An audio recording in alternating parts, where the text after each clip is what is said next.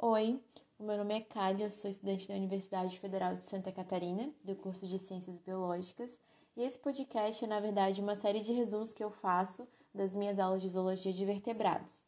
E nesse episódio 04 eu vou falar sobre os anfíbios. Bem, quando a gente trata do grupo anfíbia, a gente pode falar deles como um grupo parafilético ou monofilético. Quando a gente fala de anfíbia como um grupo parafilético, a gente vai estar incluindo ali, de forma geral, todos os animais que tiveram uma forma de vida tanto aquática quanto terrestre, como é o caso de muitas linhagens de Bratacomorfa e Reptilomorfa. Por isso seria um grupo parafilético. Porque Bratacomorfa e Reptilomorfa têm ancestrais diferentes, não são, não têm um ancestral em comum. E aí nesse caso então seria um grupo parafilético. Agora a gente pode se referir também à anfíbia como sinônimo do grupo Lisanfíbia, que é o grupo dos anfíbios viventes nossos de hoje. E aí seria um grupo então monofilético que agrupa os Caudata, Anura e Gimnophiona. E aí, as sinapomorfias de anfíbia, é, quanto essa forma mais generalizada de se referir a ela, a gente vai ter a presença de glândula de veneno na pele, dentição pediculada, é, o aspecto né, de ter corpos adiposos e o opérculo auricular.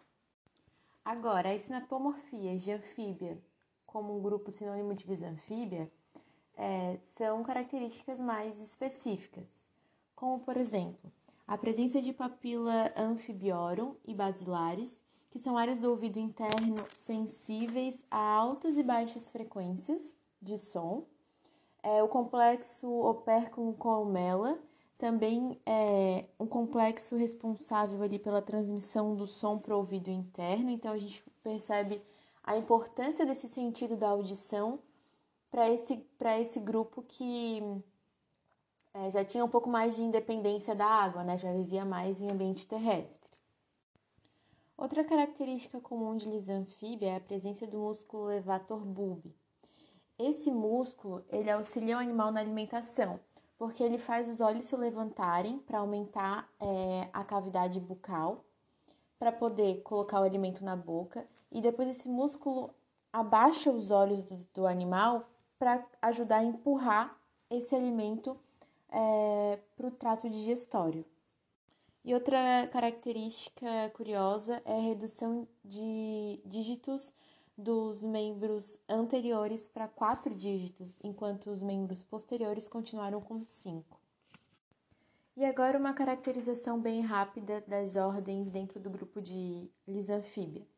Bem, a ordem Gimnophiona, é, os indivíduos dessa ordem são conhecidos popularmente como as cecílias ou como as cobras cegas.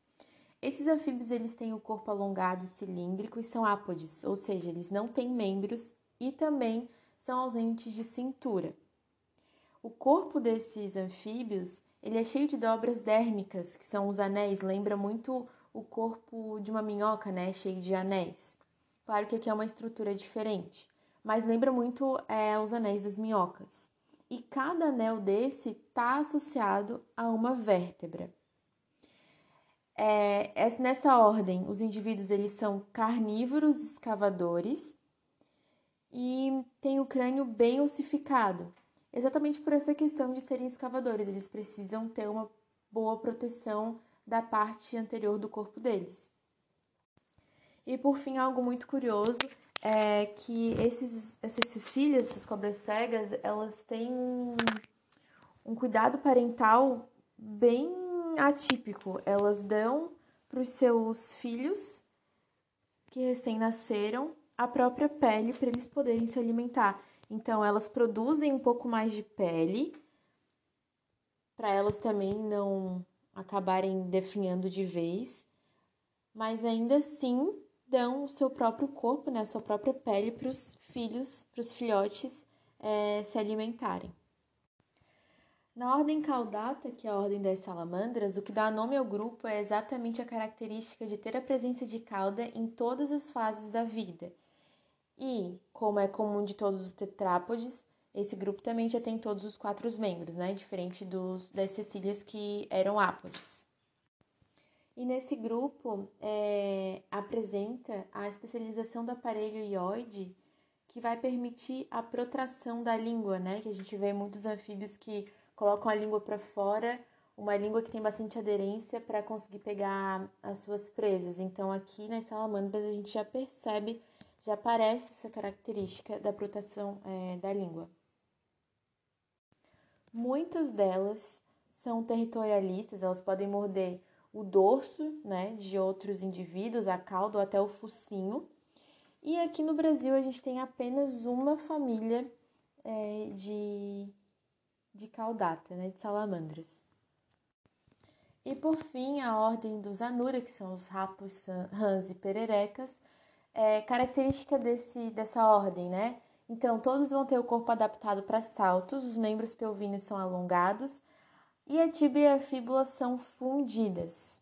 Além de terem, né, os olhos grandes e voltados para frente, é bem característico dos sapos, das rãs e das pererecas.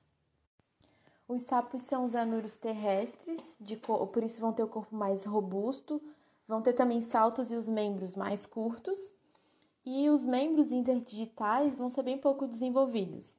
As ranjas são os anuros semiaquáticos, então as pernas e os saltos já vão ser mais longos e os pés vão, vão estar dotados de membranas interdigitais bem mais desenvolvidas. E as pererecas, elas são anuros arborícolas, por isso vão ter a cabeça e os olhos bem grandes, a cintura mais alongada, pernas longa e discos é, digitais mais aumentados ainda para ter mais aderência né, a, a essa superfície de, de árvores, de folhas, de caules e afins. E é claro que eu não podia esquecer de falar da larva do Zanura, que é super conhecido pela gente, que são os girinos, né? Eles vão passar aí por várias fases até se transformarem em um indivíduo adulto, bem diferente do indivíduo enquanto larva.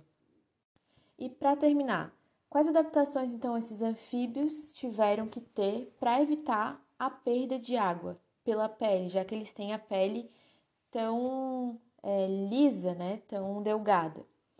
Então, eles desenvolveram glândulas lipídicas e espalhamento de secreção pelo corpo durante o dia.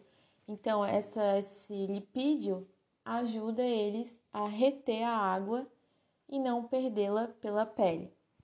Também tiveram modificação dos excretas e, além disso, a armazenagem de água em vesículas e tecidos. E também tem toda uma questão comportamental, né?